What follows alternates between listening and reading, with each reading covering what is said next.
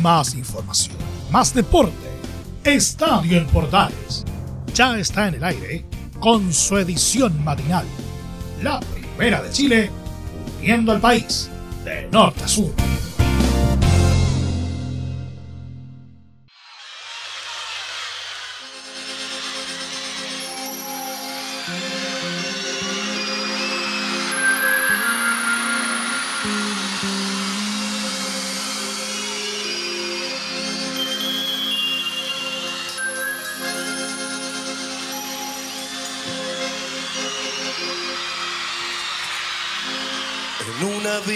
Fue deseo de Dios crecer y sobrevivir a la humilde expresión, enfrentar la adversidad, un afán de ganarse a cada paso la vida. En un potrero forjó una zurda inmortal con experiencia, sedienta ambición de llegar de cebollita. Soñaba jugar un mundial y consagrarse en primera tal vez jugando pudiera a su familia ayudar. ¡Grande Diego! Y es que no podía ser de otra manera porque sigue, sí, sigue doliendo en los corazones de los futboleros, sigue doliendo en quienes aman el fútbol la partida de Diego Armando Maradona. Y el fin de semana que acaba de pasar también fue y estuvo lleno de homenajes a la figura del mítico 10 de la selección argentina. ¿Cómo están? Sí, nos tomamos un minuto y medio para comenzar este programa, obviamente con esta canción de otro que también ya partió de este mundo, como es El Potro Rodrigo. Un abrazo al cielo para, para ambos. Tenemos harto que revisar a pesar de que no hubo fútbol chileno este fin de semana, porque claro, hubo elecciones, o mejor dicho, hubo, claro, bien digo, elecciones primarias para algunos eh, comicios que se realizarán en abril del próximo año. Y como no hubo fútbol, hay que rellenar. Y como hay que rellenar, tenemos harta información internacional que vamos a estar revisando, aunque también tuvimos, por ejemplo, fútbol femenino este fin de semana, en este caso la selección chilena que jugó eh, en un primer amistoso frente a la selección de Zambia. Y de hecho, de inmediato, vamos a tomar contacto con nuestro compañero Laurencio Valderrama para que nos cuente en este inicio del programa de este lunes 30 de octubre, el perdón, 30 de noviembre, ahí sí, el último día del penúltimo mes del año. Jugó el día sábado la selección femenina frente a Zambia. 2 a 1, lamentablemente cayó el cuadro chileno en este partido amistoso de preparación para el repechaje rumbo a Tokio 2020 que paradójicamente se juega también el próximo año. Laurencio Valderrama, ¿cómo estás? Buenos días. Buenos días, Anselmo. Gusto de saludarte a ti y a todos quienes escuchan Estadio Portales, edición matinal. En este lunes tenemos el informe de la selección chilena femenina, que perdió por 2 a 1 ante Zambia el sábado a mediodía en San Carlos de en el primero de los dos amistosos con miras al repechaje olímpico ante Camerún del mes de febrero.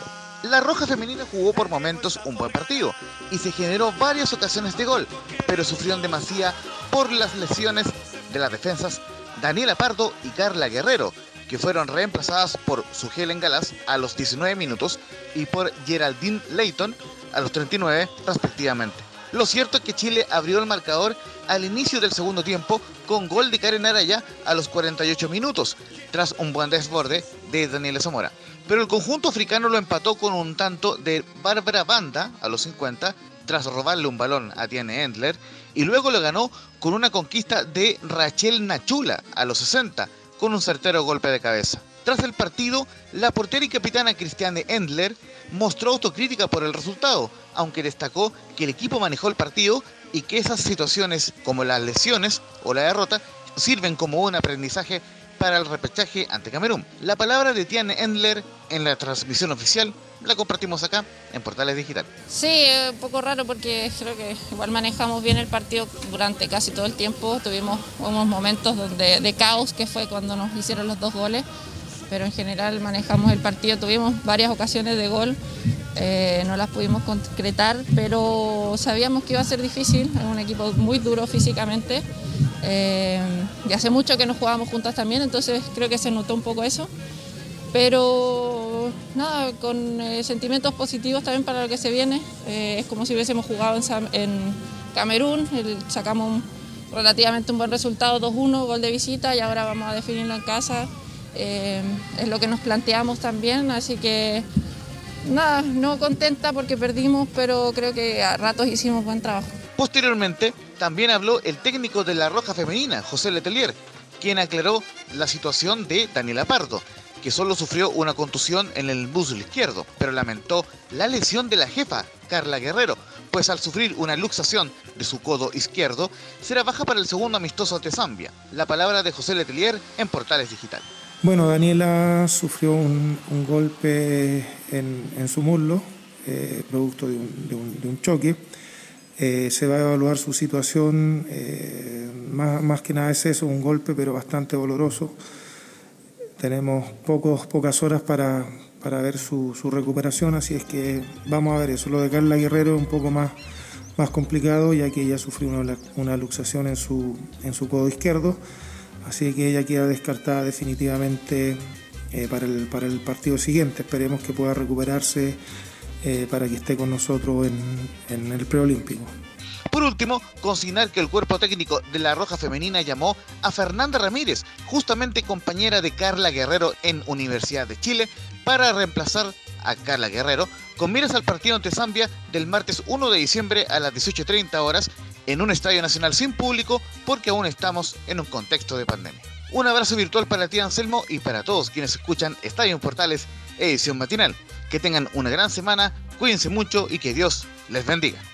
Muchas gracias, Laurencio Valderrama. Ahí estaba el informe completo de lo que fue la presentación de Chile frente a Zambia del sábado pasado. Y tal como decía Laurencio, habrá revancha para la escuadra femenina nacional eh, que podrá volver a enfrentar al mismo equipo zambiano en el Estadio Nacional. Seguimos con la música, seguimos también ahí alimentando un poquito esta mañana a a bailar, a bailar para que se caliente el cuerpecito, aunque va a ser calor hoy día en Santiago, pero ahí aprovechen también de calentar un poquito el cuerpo. Sí, pues 7 de la mañana, 38 minutos aquí en Portales. Seguimos revisando todo lo que ha sido la repercusión del lamentable fallecimiento de Diego Armando Maradona. Porque de hecho habló Manuel Pellegrini en la previa del partido donde el Betis jugará. Hoy, de hecho, hoy juega el Betis o no, a ver, vamos a revisar de inmediato. Claro, hoy juega el Betis frente a Eibar a las 5 de la tarde hora chilena.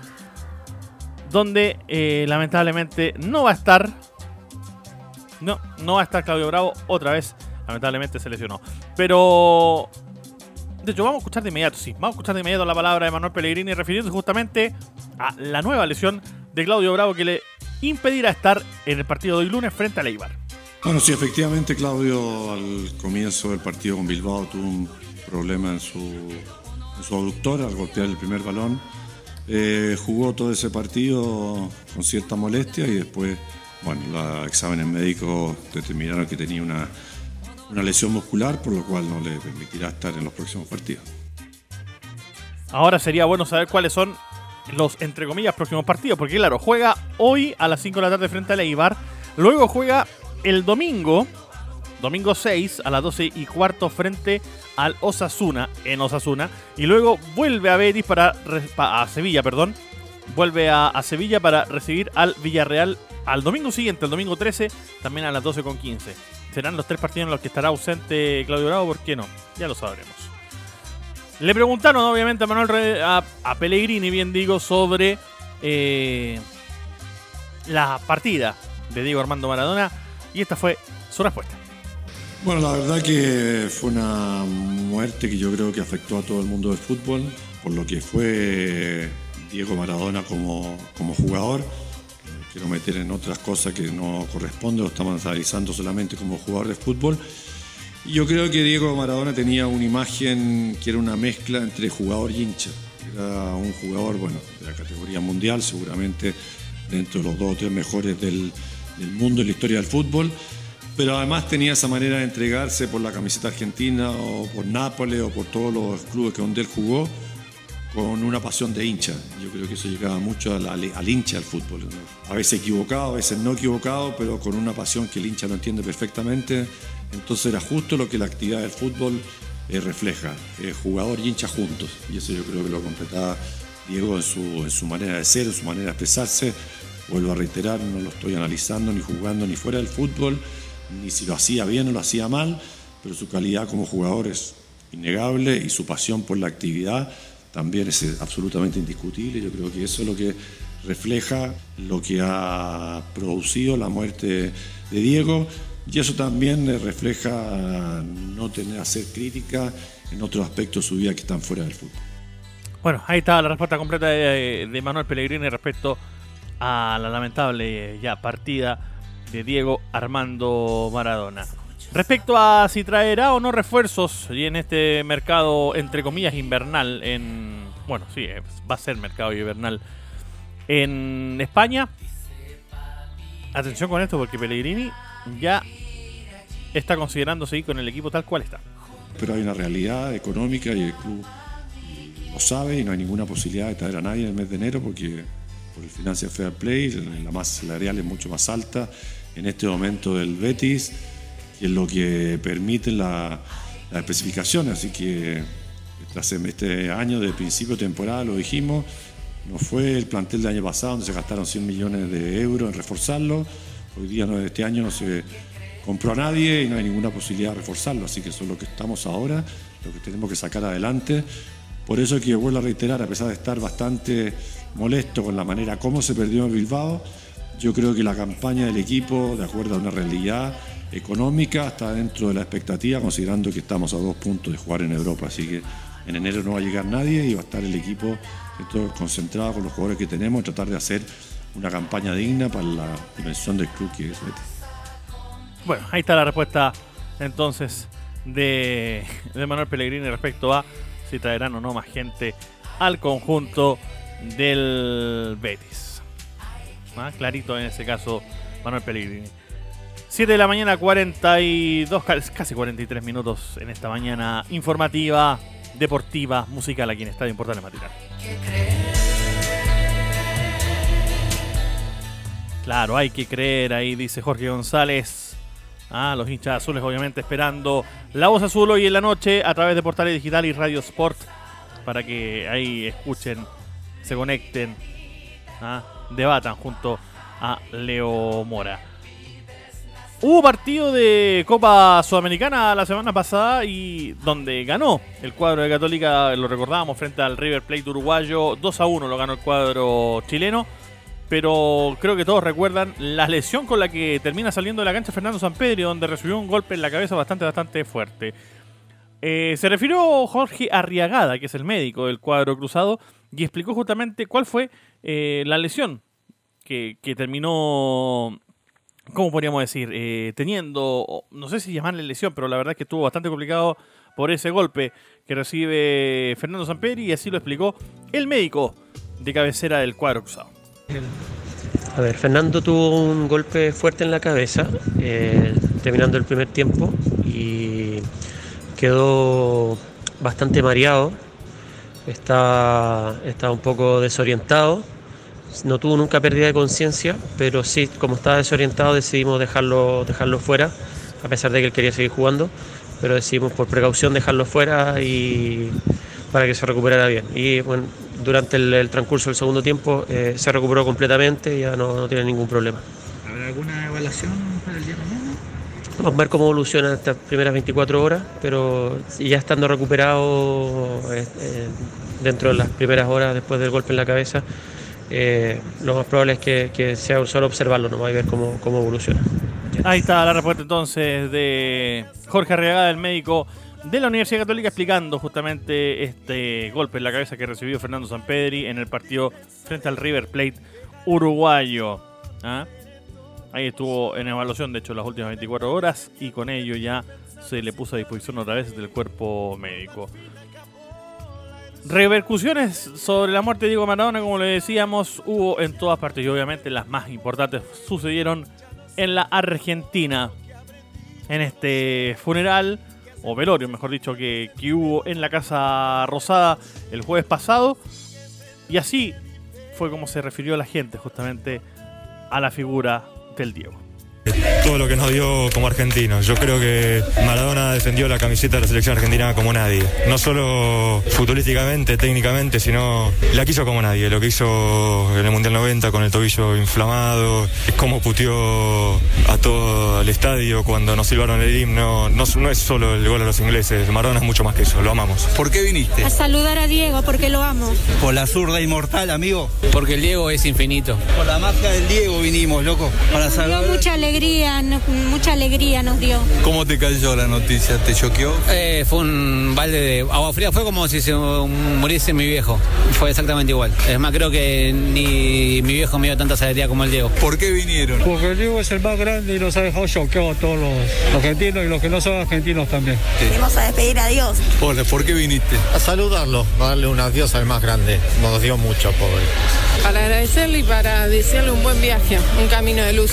Dio mucha alegría y merece toda la paz para irse. Ahí estaba las declaraciones de la gente que, que despidió a Diego Armando Maradona. Otras declaraciones, por ejemplo, Emiliano Vecchio, quien actualmente está en Rosario Central en Argentina, quien se refiere justamente a Diego Armando Maradona y lo define como un dios dentro del campo y un humano fuera de él. ¿Quién no quiso, quién no quiso ser eh, Maradona alguna vez? Digo, eh, como digo, un dios dentro del campo y un humano fuera de ello. Eh, Diego es lo máximo, lo máximo que, hemos tenido. Eh, lamentablemente una noticia que nos golpeó a todos. Eh, y bueno, nada, lo recordaremos siempre porque llevó la bandera argentina lo, a lo más alto. Ahí está la declaración de Emiliano Vecchio, ex Colo Colo, ex Unión Española, que actualmente, como lo decíamos, está en Rosario Central de Argentina. Eh, Víctor Ayala también se refirió justamente eh, al también al fallecimiento de Diego Armando Maradona y sobre todo a cómo está el plantel actual de Gimnasia y Clima de la Plata respecto justamente a la muerte del que era hasta ese entonces su entrenador. Las palabras muy difíciles que, que ahora salen. Eh, sabíamos que nosotros era muy importante para nosotros este partido, ya que veníamos de un golpe anímico muy duro, eh, alocado jugar, pero sacamos eso que, Diego siempre nos enseñó, que siempre hay un plus más. Eh, contento por eso y bueno, yo creo que no solo dedicarle a él, sino que al gallego, que dio un paso en el costado por, por los códigos que tienen. Eh, los felicito. Eh, a los profes, a Adrián, a Hernán, al Pato que estuvo con nosotros, así que dedicarle a ellos esta victoria eh, y especialmente a, nuestro padre que nosotros lo decíamos. para nosotros era un padre, nos llamaba cada vez que por ahí necesitábamos algo y bueno, contento por, por brindarle esta victoria. Ahí está la declaración entonces de Víctor Ayala, justamente parte del plantel de gimnasia y esgrima de La Plata, refiriéndose a, lo que les costó volver a ganar luego del fallecimiento de Diego Armando Maradona. Nos metemos nuevamente en el fútbol nacional porque habló el día viernes pasado Marcelo Espina, y de hecho lo escuchamos en vivo e indirecto en el Portaleando la tarde ese día. Se refirió justamente a, cómo está este cuadro Albo respecto al plantel. Y de hecho le preguntaron directamente si es que estaba pensando en renunciar o no y se la sacó de esta manera, porque no está pensando en renunciar el actual director deportivo del cuadro de Colo. La verdad que no vería bien en este caso, eh, en un momento complejo, eh, en un momento complejo dejar a, los jugadores y al cuerpo técnico y al directorio, eh, porque sería, lo, sería quizás sería lo más fácil para mí. y ha circulado hace poco, yo no tengo redes sociales, ¿no? Pero ha circulado hace poco que me llegó una foto que decía, nos vemos en las malas, ¿no? Algo así. Bueno, nos vemos en las malas, estamos en las malas y hay que ponerle el pecho a las balas. Pasé muchas malas como futbolista en muchos lugares, pasé una mala acá, que todos ya saben cuál fue, y, terminó bien. Y eh, la situación más sencilla sería esa, ¿no? Eh, Christopher, salir. Eh, pero acá voy a acompañar a los futbolistas hasta el final al cuerpo técnico hasta el final eh, y tenemos confianza que por cómo trabajan, por cómo se esfuerzan, por la disposición que tienen, por, por, eh, el compromiso que tienen los jugadores y el cuerpo técnico, eh, la tarea se va a sacar adelante.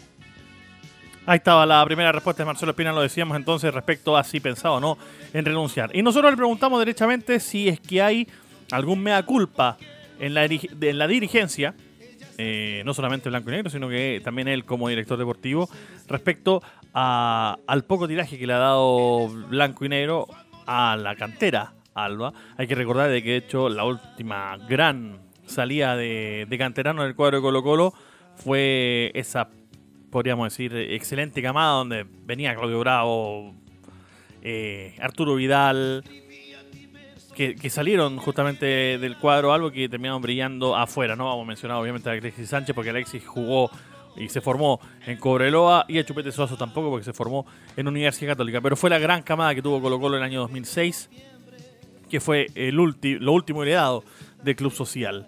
Y le preguntamos justamente a Marcelo Espina sobre si pensaba o no eh, alguna suerte de mea culpa respecto a, a, al- a los jugadores que, que no están ¿ah? y que lamentablemente no, no, han, no han podido plantarse hacia arriba. Y esto fue lo que respondió Marcelo Espina, lo escuchamos. Eh, Anselmo, ¿sabes qué pasa? Mira, te cuento. Eh, Colo Colo ha tenido eh, hasta, hasta hace unos años, bueno, algunos futbolistas que fueron ascendiendo y eh, caso Morales, Villanueva, para poner ejemplos, que son las categorías 99, eh, que ya como que se han insertado en el primer equipo. Eh, y, y después ha tenido, ha tenido un bache importante, en, salvo algunas excepciones, ha tenido un, ba- bache importante en edades, ¿no? Y, las edades más, eh, o, la, o la edad, digamos, donde, y de ahí para atrás, Colo Colo tiene un- una buena cantera, va desde las 2002 hacia atrás. Entonces, eh, a veces yo entiendo, y a mí particularmente me gusta el tema de- del tiraje de los chicos, pero hay que encontrarle el momento, hay que encontrarle el lugar, hay que encontrarle el contexto, eh, porque eh, todos fuimos jóvenes en algún momento y teníamos 18 y 19 años y queríamos jugar, eh, y también nos fueron llevando de a poco. Nos, ponían y nos sacaban, no nos, no nos ponían, nos dejaban un ratito afuera, porque los, los chicos, como fuimos y los que son, en sus rendimientos van teniendo altibajos, y es normal es los altibajos en estas edades. Y el momento, el momento es más para personas con cierto grado de experiencia, eh, porque no es un momento fácil, no es un momento fácil. Y me parece que eh, insertarlos de a poco, algunos de ellos, eh, eh, está bueno. Eh, pero darle una responsabilidad innecesaria en un momento innecesario para ellos no sería bueno porque eh, hemos tenido experiencias, no Colo en general, en, en el ámbito mundial, hemos tenido experiencias que se han hecho debutar a jugadores con 16, 17 años, pero con el simple hecho de hacerlos debutar y después lamentablemente no mantuvieron su, su carrera en alza en estos equipos importantes, ¿no? Entonces eh, es preferible esperar y que el punto de cocción, para graficarlo de una manera, el punto de cocción de esos chicos esté mejor y estén mejor preparados futbolísticamente y estén sobre todo eh, psicológicamente. Ahí estaba la respuesta entonces de Marcelo Espina respecto a al poco tiraje que le han dado a la, a la cantera. Eh, bueno, entre, eh, opinión personal, es raro escuchar a Marcelo Espina diciendo que, que, más que él no le gusta que, que salgan los juveniles hacia adelante, siendo que él, cuando era entrenador justamente de Colo Colo, no subió a ningún juvenil al primer equipo. Pero bueno, ah, todos tienen derecho a cambiar de opinión. Oye, y antes que nos vayamos, porque ayer hubo Fórmula 1 eh, en un accidentadísimo Gran Premio de Bahrein, eh, en donde, bueno, ganó Lewis Hamilton, ya no es para nada novedad. Amplió su récord a 95 triunfos en su carrera, 98 poles también, porque había hecho la pole para, para este día domingo que ya pasó. Eh, ganó por delante de Max Verstappen y de Alex Albon, que hicieron el 2-3 para el cuadro de Red Bull.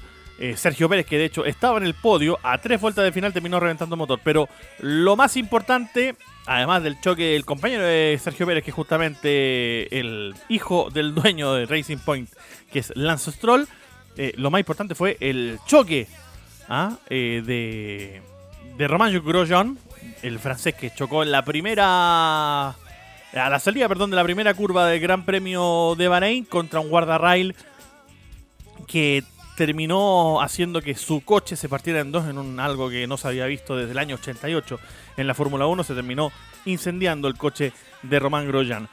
Y así se le respondió a la gente que estuvo atento a, a- lo que le sucedió al piloto francés luego de que de la increíble salida de su coche luego de 21 segundos entre el fuego. Escuchamos a Román Grosjean en inglés y hacemos la traducción en simultáneo. Hola a todos, solo quiero decir I'm que estoy ok. uh, okay. Bueno, más o menos. Gracias a todos por los mensajes. Eh, bueno, yo no estaba muy a favor del Halo hace unos años, pero ahora encuentro que es algo genial. Si no hubiese sido por él, no estaría con ustedes ahora. Así que le tengo que agradecer a todos, al hospital, a los responsables del circuito y a todos los que me han cuidado. Espero poder, bueno, escribir en breve y contarles cómo voy. Ahí estaba la declaración de, Román Grosjean, que está actualmente en el hospital del ejército de Bahrein. Eh, pasa la noche el día domingo, probablemente va a ser, va a pasar ahí toda la semana. Obviamente por su situación no va a participar del Gran Premio de Shakir, que se vuelve a repetir en Bahrein, eh, pero en un circuito más extendido y mucho más rápido. No a estar obviamente el piloto francés de Haas eh, tras el volante. Habrá que ver finalmente quién sube ahí, porque está la posibilidad de que subiera eh, perdón, Mick Schumacher, el hijo de Michael Schumacher, o el ruso Mazepin. Habrá que ver finalmente quién de los dos se sienta al volante, o si podría sentarse, por ejemplo, Tatiana, Tatiana Pérez, que es la colombiana eh, probadora de Haas. ¡Nos vamos! Sí, nos vamos. Un abrazo a todos, gracias por habernos acompañado en esta jornada de Estadio en Portales. Inicie la jornada de la mejor manera, con la música, obviamente, para que lo dejemos arriba. Ya viene Leo Mora con el Portaleando de la Mañana. Un abrazo, chao, chao. Buenos días, Chile.